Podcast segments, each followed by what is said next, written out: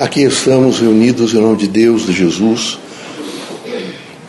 contando sempre com a presença dos Espíritos bons, vivendo intensamente o sentido do bem, do conhecimento, da sabedoria, eh, procurando, sob todos os pontos de vista, enfocar aquilo que representa a dignidade humana, busca da verdade, consciência crítica, enfim, toda a expressão do amor para com o próximo.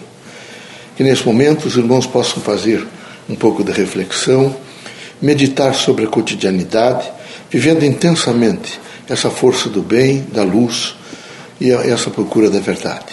Pai, estamos reunidos em vosso nome pedindo proteção. Que não nos falte todos os dias a consciência para procurarmos, pelo menos tentar, materializar o Evangelho de Cristo na nossa vida. Que sejamos justos, dignos, responsáveis, que haja em nós sempre amor e fraternidade que nossa vida seja sempre uma busca para fazer o melhor, que, sob todos os pontos de vista, sejamos sempre em sintonia com aqueles todos que representam o bem dentro do seio da humanidade. Em nome de Deus, de Jesus, dos Espíritos bons, damos por aberto o nosso humilde trabalho. Que assim seja.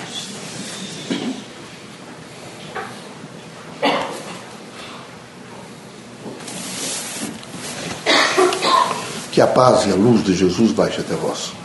Que as forças que emanam da sabedoria divina do Pai recaiam até o vosso espírito, penetre em vosso coração e brilhe sempre no vosso lar. Leocádio José Correia, boa noite. Que católicos, protestantes, espíritas e religiosos em geral, que o homem possa realmente olhar mais de frente para o outro homem e compreender a grande significação do próximo. Esse é o momento de procurar fazer significação da presença do outro grande parte da humanidade, desavisada, ou sem uma consciência crítica, está permanentemente a se afastar, permanentemente a criticar e até algumas vezes tentar destruir o próximo. É horrível. Quero sempre lembrar os irmãos que sem compartilhar não há por que viver na Terra. É difícil ter qualquer sucesso sem ter com quem compartilhar. Por isso, os irmãos todos devem estar sempre prontos, em prontidão para viver sempre com as mãos estendidas para fazer o diálogo. É preciso diálogo, é preciso todos os dias fazer o entendimento em torno daqueles que estão ao vosso lado. É preciso que haja por parte dos irmãos bom senso, espírito crítico.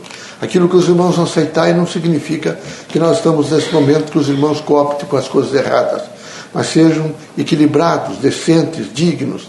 Vivam intensamente aquilo que representa a força do amor que não só ilumina, mas de pronto faz com que o indivíduo enxergue mais longe, alcance a própria significação da vida.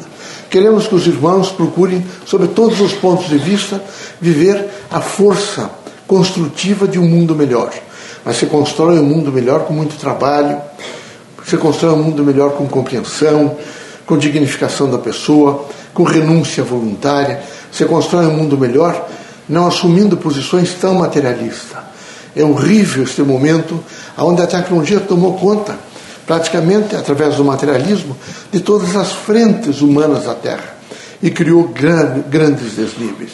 Veja os irmãos, os desastres é, que acontecem em torno desse mundo tecnológico.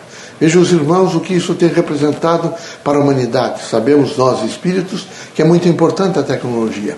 Quem sabe se parasse, dois terços da humanidade ficaria com fome.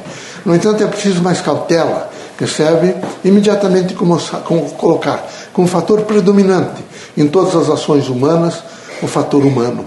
É preciso que cada um de per si entenda a significação do, do, do outro, portanto, do humano. Todos fazem pertencimento a Deus e à humanidade. Por isso não dá para construir nada, inventar, descobrir, redescobrir, recompor nada nem de ciência, de filosofia, nem de religião. É preciso permanentemente que haja sempre uma ponte entre aquilo que se fez e o ser humano, a humanidade. Se isso não ocorrer, há realmente os grandes desgastes. E esses desgastes são tão pavorosos. Vejam a poluição na China, a poluição nos centros urbanos, a poluição neste momento dos rios, das águas, dos lugares o ar poluído, é evidente que não, a resposta não foi, bem, não foi boa. E é preciso que todos passem a se preocupar mais com uma resposta em torno da vida humana. Por isso é necessário pensar no homem qualquer descoberta, qualquer invenção, qualquer dimensão crítica de contribuição para a humanidade, ela tem que estar sempre em torno da pessoa humana. Queremos que os irmãos, veja, nos momentos mais difíceis da vida, lembrem sempre do pertencimento a Deus e humanidade. É preciso corajosamente viver a dimensão do bem, da fraternidade da luz. Quem assim o faz, de maneira nenhuma procura destruir o próximo. Não é maledicente, não procura odiar, está sempre disposto ao perdão, à luz, à compreensão, não é vaidoso, está sempre no sentido de fazer o melhor e descobrindo no outro o que há de melhor. Que Deus os abençoe, que Jesus os ilumine. Permitido pelo Criador, saiam os irmãos desta casa, que é a Universidade do Povo, que o Centro Espírita há de se transformar gradualmente na Universidade do Povo, onde o projeto político-pedagógico, os currículos dos centros espíritas, todos estarão voltados para a construção do pensamento livre, do ensinar a pensar e do viver intensamente o processo crítico, vejo, de uma vida de amor, de fraternidade, portanto, não de ilusão. Que Deus permita que os irmãos saibam de todos os males, que haja sempre na vossa vida iluminação, que os irmãos sejam muito fortes. Por último, eu sinto que o país sofre uma grande crise. Os irmãos religiosos, espiritistas em particular, quero pedir equilíbrio, que os irmãos tenham equilíbrio. Esse é um momento de prece, é um momento, vejo, de contínua comunicação com o Criador. É um momento de não criar ira, revoltas. É um momento de ficar em uma dimensão sempre esperando que o Criador, nesse momento, encaminhe da melhor forma possível toda, todos os problemas, todos os desafios, para que eles sejam resolvidos em benefício sempre do homem. Que os irmãos, pautadamente, façam equilíbrio.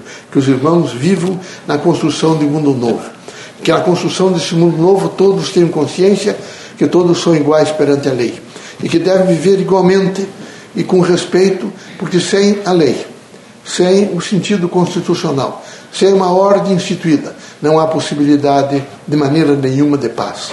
Por isso, os poderes harmônicos devem se respeitar e viver intensamente a dignificação da pessoa.